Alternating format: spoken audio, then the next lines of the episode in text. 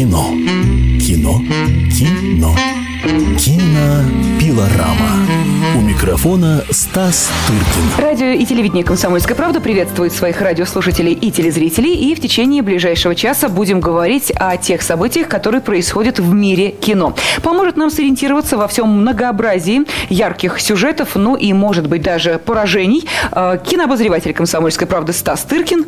Добрый вечер. Здравствуйте, граждане. Ну, а помогать им буду я, Елена Фонина. Кстати, вот э, по поводу помощи. Кому-то помогают одни фестивали выбиться в люди, кому-то ярко проявить себя, но на так называемый Евро-Оскар, а, который проходил в Берлине и на котором Стас Тыркин побывал, он откровений э, ни, ни для кого не делает, поскольку там собираются те, кто уже что-то где-то получил и о себе довольно громко заявил. Ну, в общем, да, с одной стороны, а с другой, ну, это как... Это первые итоги года. Еще не было американского Оскара, а Евро-Оскар уже произошел, уже все подвел первые итоги. И даже несмотря на то, что в нем, ну, в нем как бы участвуют фильмы, которые вышли в 2011 году, mm-hmm. да? То есть, соответственно, попали фильмы, которые, в общем-то, уже, в общем-то, даже как будто бы уже перелистнули эту страницу, типа «Король говорит» или фильм, который получил американского Оскара за лучший э, иноязычный фильм фильм «Датчанки» и Сюзанны Бир, который так сильно прикладывал на этой пресловутой канской пресс-конференции. И ее же, между прочим, человек, который дает ей работу. Она снимает свои фильмы на студии Ларса фон Триера. То есть это несчастная девушка, которую он так сильно замочил на всем известной этой э, пресс-конференции в Канне, где он сказал, что он нацист.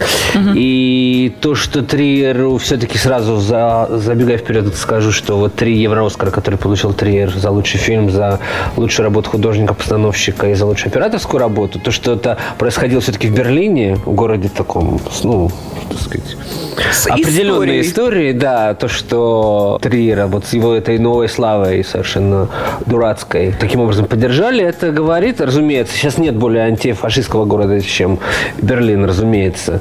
И то, что это произошло, говорит о том, что все-таки в Европе очень любят аутсайдеров, изгоев, так сказать, их все равно всячески эм, поддерживают. Ну, хотя бы тот случай, что вот в прошлом году с еще большим отрывом победил Поланский, угу. получив 6 евро Оскаров будучи невыездным вот по этому тоже смешному делу о сексуальных домогательствах 35-летней давности, девочки, которая уже стала бабушкой, там, условно И которая говорит, да и не было ничего, да. уже ничего не помню. И он тоже получил, и тоже был героем прошлой церемонии, э, правда, Поланский выходил, э, дело было в Таллине, и он э, выходил после каждой присужденной ему награды в эфир по скайпу. И благодарил, это все транслировалось на огромный экран и так далее. А Триер, будучи Триером, он прислал вместо себя жену. Бывшую и няню пос... своих детей? Бывшую няню. Он ушел от настоящей жены, ну, в смысле, первой, к няне. И, и теперь у них э, полное счастье. И она передала, значит, его обращение, поскольку он поклялся, что он больше и не будет делать никаких обращений, потому что они все так ужасно э, истолковываются, то она сказала, что единственное, единственное заявление, которое передал Ларс, это то, что не будет никаких заявлений, и он просил сделать всем ручкой. Вот так. Да, да что им было сделано. Вот. Ну, то есть такого прямо фаворита вот 2011 э, года эта церемония не, не выявила, в общем-то. Угу. Хотя все-таки статуэтка за лучший фильм у «Меланхолии». Но еще три статуэтки получил нестареющий король говорит, который получил, значит, Оскары, Евро-Оскары за лучшее исполнение мужской роли Колином Фёртом получил в номинации «Выбор народа». Это когда на, сами зрители голосуют на протяжении определенного времени. И еще один Евроскар, честно говоря, не помню за что. Вот. А подруга Триера, Сюзанна Бир, получила за лучшую режиссуру, обойдя всех классиков. Угу. Но мы-то, конечно, переживали э, все-таки, будет ли да, Евро-Оскар у нашей актрисы. Сильно переживали, причем. Очень переживали. Да, да. нет, ей не... Ну, собственно, я, честно говоря, совершенно это не Речь идет о э, актрисе, которая сыграла главную роль в фильме Елена Звягинцева. Да. А она, конечно, в общем-то, и не могла по большому счету ничего получить, ну, учитывая, так сказать, конъюнктуру и кто там был рядом с ней. Э, вот. Но то, что она про пробралась в эту пятерку, угу. это уже очень здорово, я считаю. И, с ней, и Маркину можно с этим поздравить очень сильно, потому что, ну, актриса э, не молодая, и это ее, можно сказать, первый такой большой успех, потому что, ну, раньше про нее вообще мало кто знал, если я ничего не Совершенно верно, да. Но Звягинцев вообще известный открыватель таких имен, поэтому вот. тут уж А уж то, что она параллельно получила еще кучу призов э, на других э, разных мероприятиях, на, допустим, на фестивале на Гоа, там какой-то большой угу, да. денежный приз, чуть ли не самый большой в мире, вот специально за, для актеров, больше 20 тысяч долларов. То есть э, я ее видел в Берлине, она была очень счастлива жить. Еще я, Можно только поздравить. Вот, еще был один русский номинант а, Виктор Косаковский, это такой известный документалист, проживающий, впрочем, впрочем, уже давно тоже в Берлине. А, но снимающий такие мультикультурные проекты. Вот он снял фильм под названием «Да здравствуют антиподы». И ну, тоже попал в номинацию, но когда рядом Вим Вендерс с фильмом Пина, угу. который уже почти год как собирает призы и, и в общем, абсолютно справедливо. А Вендерс, э, не забудем, он еще и президент Европейской киноакадемии. Но это не тот случай, когда Никита Сергеевич сам, сам себе присуждает э, золотых орлов, сам плачет по этому поводу. Это абсолютно не тот, э, не тот вариант. Потому что Вендерс президентом работает в Евроакадемии уже, можно сказать, не первые десятилетие, чуть ли не впервые попался на номина... с номинацией, потому что предыдущего фильма, которые были, скажем, не очень хороши, не попадали ни в какие даже пятерки, что тоже говорит о демократическом процессе, угу. который неплохо бы некоторым нашим товарищам поучиться. Но у нас-то в кинематографе идут другие процессы.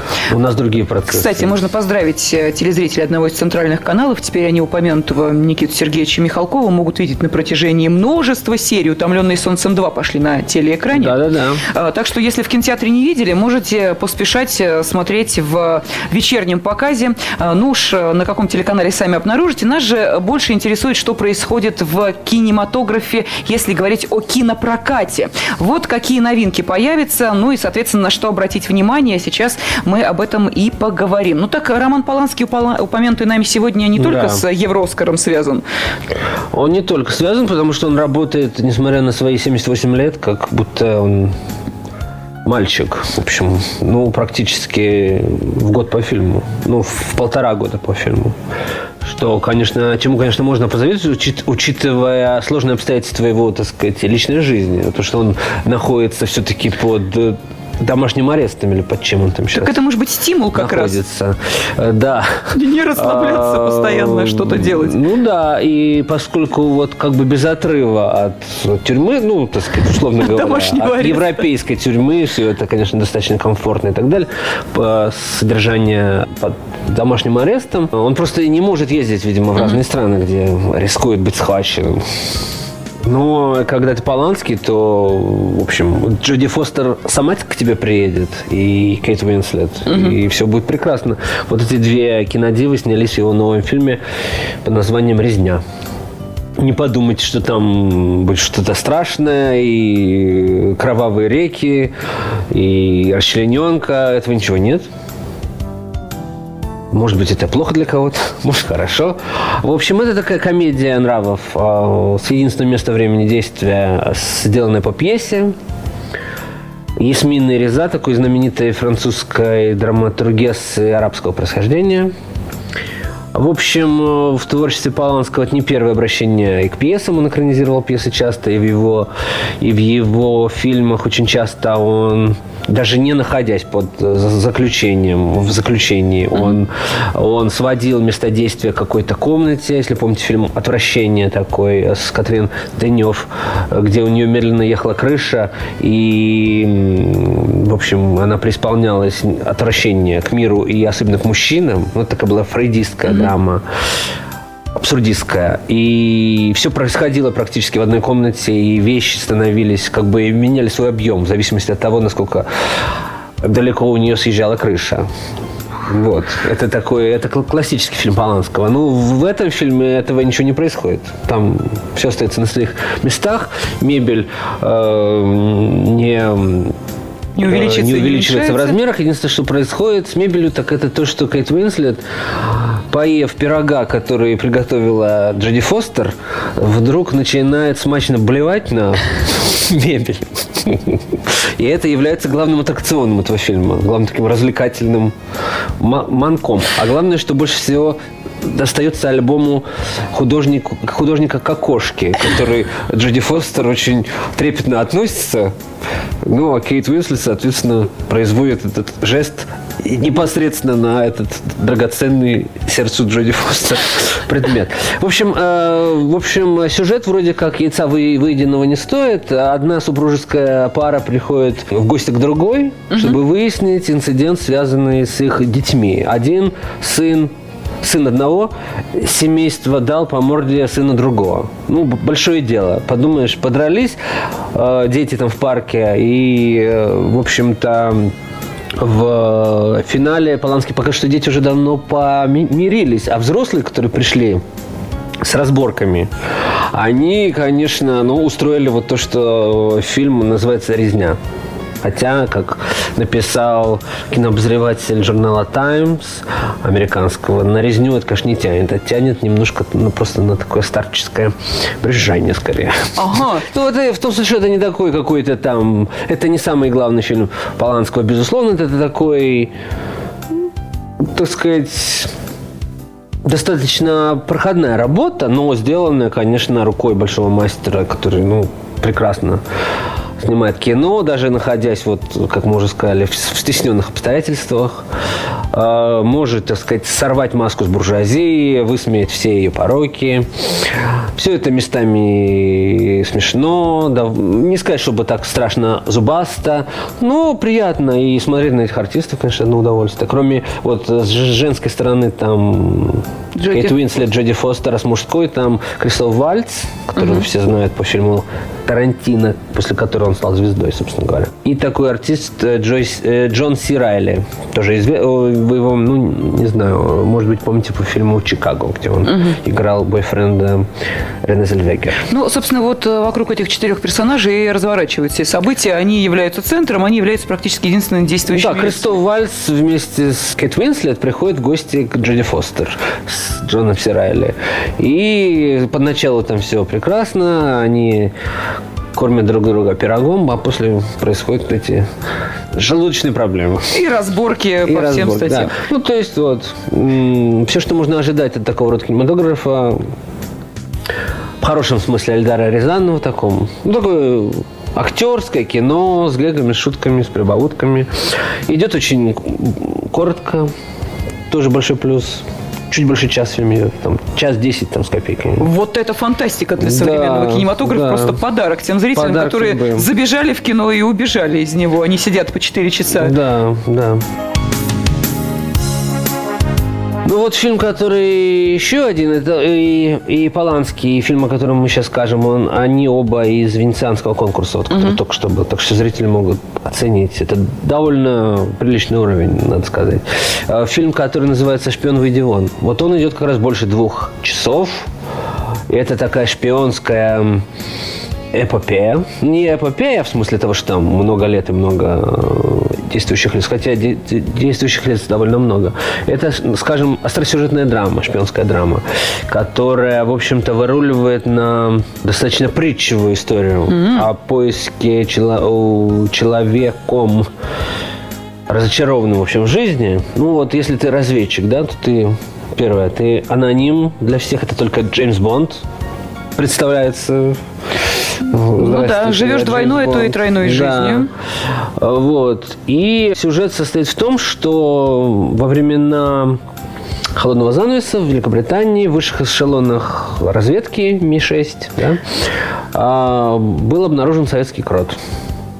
И вот главный герой э, Джордж Смайли – это э, любимый герой писателя Джона Лекаре, всех его романов. Mm-hmm который сам, кстати говоря, Джон Лекаре был шпион, разведчиком британским, поэтому он знает о чем пишет. От и до. Вот, он должен, обнару... он должен обнаружить этого крота среди своих же, среди своих друзей и коллег, с которых он знает э, много-много лет.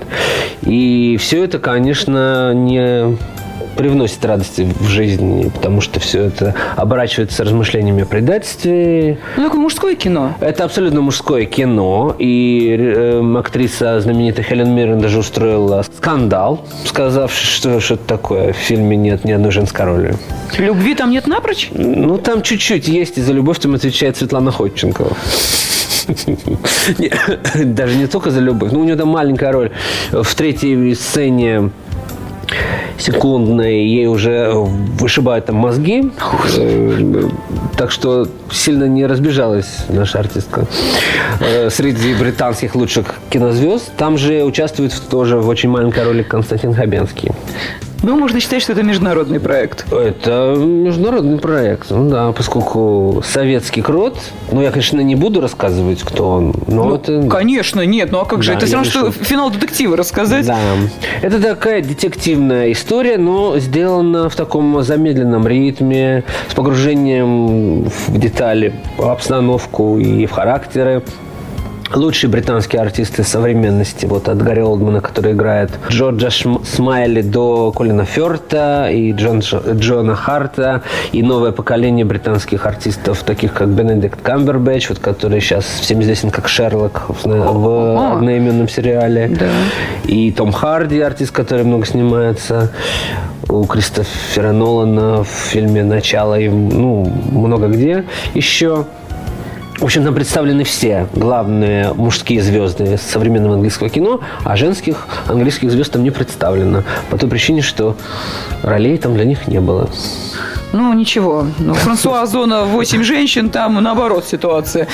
Так что... Ну, это был когда? Ну, это я просто по ассоциации вспомнила, что ничего, ничего, да. женщины в свое время отомстят. А, ну, получается, что эти две картины, о которых мы сейчас э, рассказали, «Шпион, выйди вон» и «Резня», они все-таки для поколения зрителей, что называется, за 30, а то и, может быть, э, за 40, потому что вряд ли неторопливое, неспешное, рассудительное, такое психологическое, а в первом случае еще и такое семейное, нравоучительное кино будут смотреть э, Нет, подростки молодежь. Нет? Нет, ничего подобного. Нет? Нет, комедия, почему? Ну ладно, хорошо. А в таком случае о двух картинах вы уже узнали. И после небольшого перерыва мы обязательно продолжим э, проникать в кинопроцессы вместе с кинообозревателем «Комсомольской правды» Стасом Тыркиным. Так что оставайтесь с нами.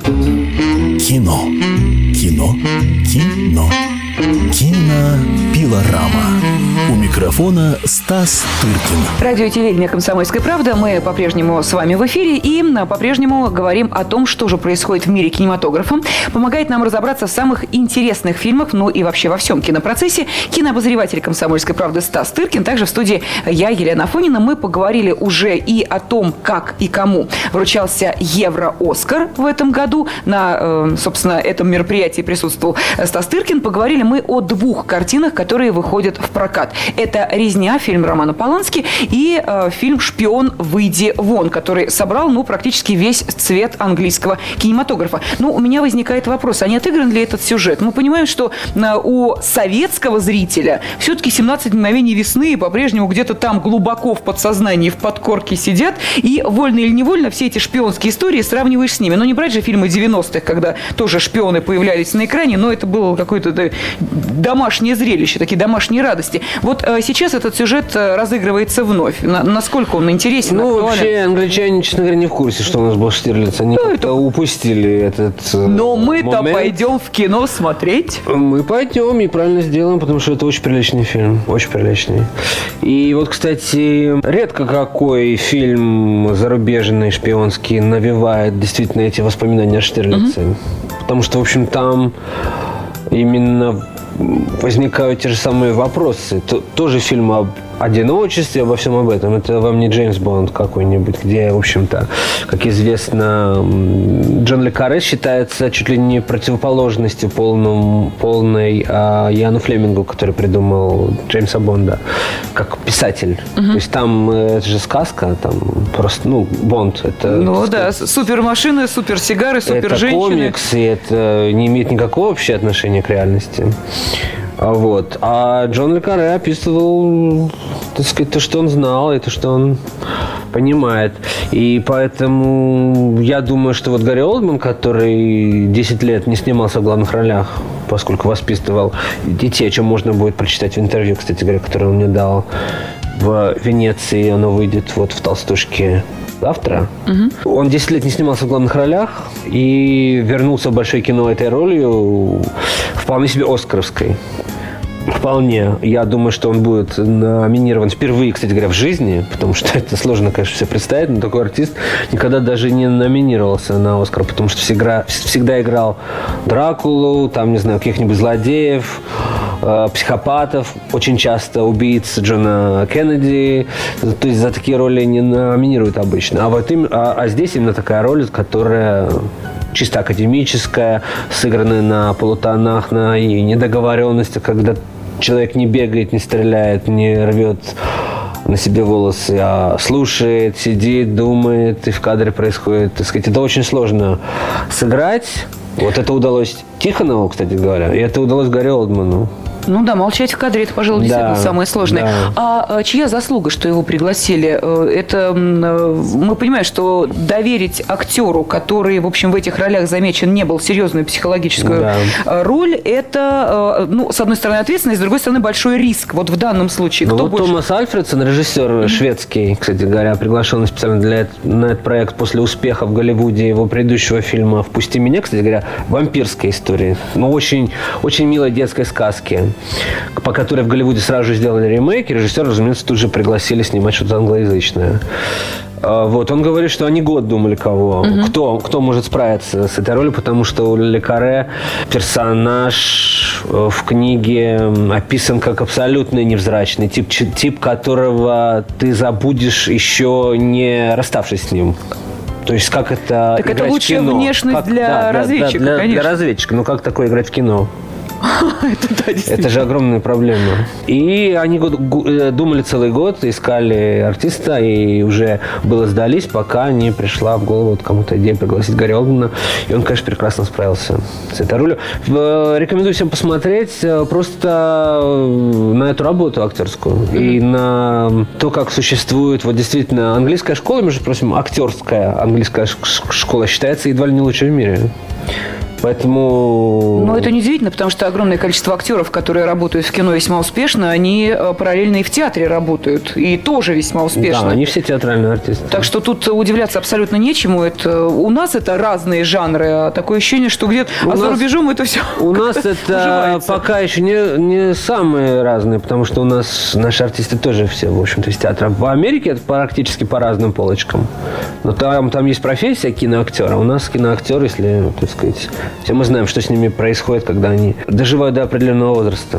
Ну а наши-то откуда в этом проекте появились? Ну, фильм про железный занавес, да, ищут русского крота. Значит, русские там в любом случае проходят каким-то образом. Mm-hmm. Уже те времена, когда русских изображали американцы же, уже давно прошли. Да, люди, которые не говорят с акцентом. Но фамилия у них. Да. Это все уже в прошлом. Нет, сейчас русских играют русских, там, не знаю, эстонцы играют эстонцев, немцы играют немцев и так далее. В мировом кино.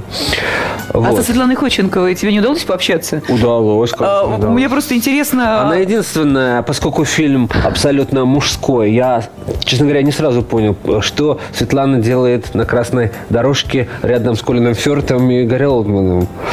Но потом я понял, что фильм абсолютно мужской. В фильме это еще так-сяк, но на красном-то ковре, если сплошные пиджаки и смокинги, это же нехорошо. Поэтому ее выписали пройтись по дорожке, и она там смотрелась совершенно на месте. Это потом на интервью она была в наряде от Киры Пластининой. Как ее там спросил кто-то, и она гордо об этом заявила. Но а это, лучше бы промолчала. Это были джинсы и кеды или нет? Ну, что-то, да, что-то невыразительное. Непрезентабельное. Да, но на дорожке, поскольку там стилисты итальянские этим всем занимаются и одевают их очень часто сами. Вот, Чулпан Хаматов рассказывал, когда она была в жюри, что там из, из нее бедные, там по три раза в день нужно было идти по дорожке, и стилисты э, над ней глумились, заставляли надевать вещи, ну, высокой моды, которую, в общем, трудно Что для девушки, жизни, которая да, да. ездит от э, дома до театра на роликовых коньках, в общем, наверное, действительно было большим испытанием. Я сейчас Ну, как раз говорю про Чулпан Хаматову. Всем бы такие испытания в жизни. Это как А мне просто интересно, самое- а Светлана Ходченкова расценивает это как большую серьезную работу, свой у- успех в кинематографе? Ну, я бы Вот на ее как- месте как тоже она- расценивал бы это успехом, потому что, ну, маленькая роль, ну, как известно, нет маленьких ролей, есть маленькие артисты. Она, кстати говоря, вполне там достойно существует, и даже жалко, что на родине ее все знают как, ну, не знаю, звезду каких-то жутких трэш-фильмов, ремейков чудовищных каких-то, служебный роман, там, любовь. Да ладно, ну благословите женщину, с чего она начинала. Ну, вот тоже, вот это совершенно пенсионерское кино, а не Поланский. Я за старика Романа вступлюсь. пенсионерское кино. Абсолютно пенсионерское. Станислав Сергеевич Говорухин. Ничего, Снимаем шляпу перед вами Он за сам не юноша. А, Вот. И нет, это, это маленькая роль, но, в общем, драматическая, так сказать, подготовка русского артиста. Там, в общем-то, для тех, кому это интересно, она там есть. Ну, в общем, подводим черту. Кино психологическое, кино серьезное, кино для людей, Да, э, там и не, которые не хотят... гоняются э, друг за другом с вот такими револьверами и не летают на, э, не знаю, автомашинах. Это все оставьте Бонду. Джордж Смайли не такой, он вот настоящий раз- разведчик. Но всем людям, которые любят такого рода кино, я лично даже думаю пересмотреть фильм, но потом, когда он выйдет на диске. Потому что в дождливую погоду под английским пледом это английское зрелище, истинно английское. Но, Стас, давай не будем забывать, Да. что зрелище это будут смотреть под э, э, попкорн, столь любимый тобой, и под Кока-Колу. Да Так что пусть э, делают, что хотят. Я же не против, лишь бы э, смотрели. Хорошо, тогда э, у нас остается 4 минуты. Что еще? Да, и еще один посмотреть? фильм, который мы не можем не обратить внимание. Этот фильм называется «Черная Венера». Снял его один из, можно сказать, ведущий французский режиссер Абдулатив Кишиш. Сейчас во Франции именно такие люди живут, как правило. Он выходит из Туниса. Но действительно, один из ведущих французских режиссеров. И он снял фильм о... Это историческая, как бы, такая драма. О девушке черной очень больших размеров. Ну, сейчас мы знаем, что это не, больш... не большая новость, что многие девушки черные и обладают, так сказать, определенными пропорциями. Хочу спросить, как у Филини или больше? Ну, вот что-то Вот как вроде. у Феллини. Да. Ну, Ага. вот э, они не редкость э, сейчас среди американцев, потребляющих Макдональдс особенно. Ну, вот тогда, э, несколько веков назад, э, девушку привезли из Африки в Европу, Париж, там, э, прочие места, и стали выставлять на всеобщее обозрение именно благодаря тому, что у нее были очень такие, по мнению европейцев, несоразмерные части тела, огромные, так сказать, все органы. И да, девушку превратили в такую, ну, как бы, девушка жила как будто в зверинце. Это достаточно драматическая история. Ну, вообще была И мода на уродцев, на все ней, эти люди, да, волки на ней, и так далее. на ней врачи доказывали превосходство белой расы. А, тут еще и вот какой момент. Да, и вот это реальный абсолютно случай. И буквально вот только меньше 10 лет назад э, прах этой женщины, вот униженной, оскорбленной, был пере- перевезен на родину в Южную Африку, о чем со- сообщает этот фильм. Но эта картина достаточно серьезная. Если вы видели предыдущий фильм этого режиссера под названием «Кускус и барабулька», очень хороший фильм, кстати говоря. Очень. И несмотря на такое на- название... Какое веселенькое название. Да, это тоже серьезный фильм о диаспоре арабской во Франции современной жизни. А, здесь в этом фильме нет этого ничего, поскольку он исторический, но видно, что судьба вот э, людей, которые м, так или иначе волей судьбы или м, своей волей оказались в положении мигрантов, да, потому что ее перевезли из Африки в Европу. То есть в любом случае это на ту же тему. Это достаточно актуально выглядит в любом случае, хотя фильм, повторяю, историческая картина.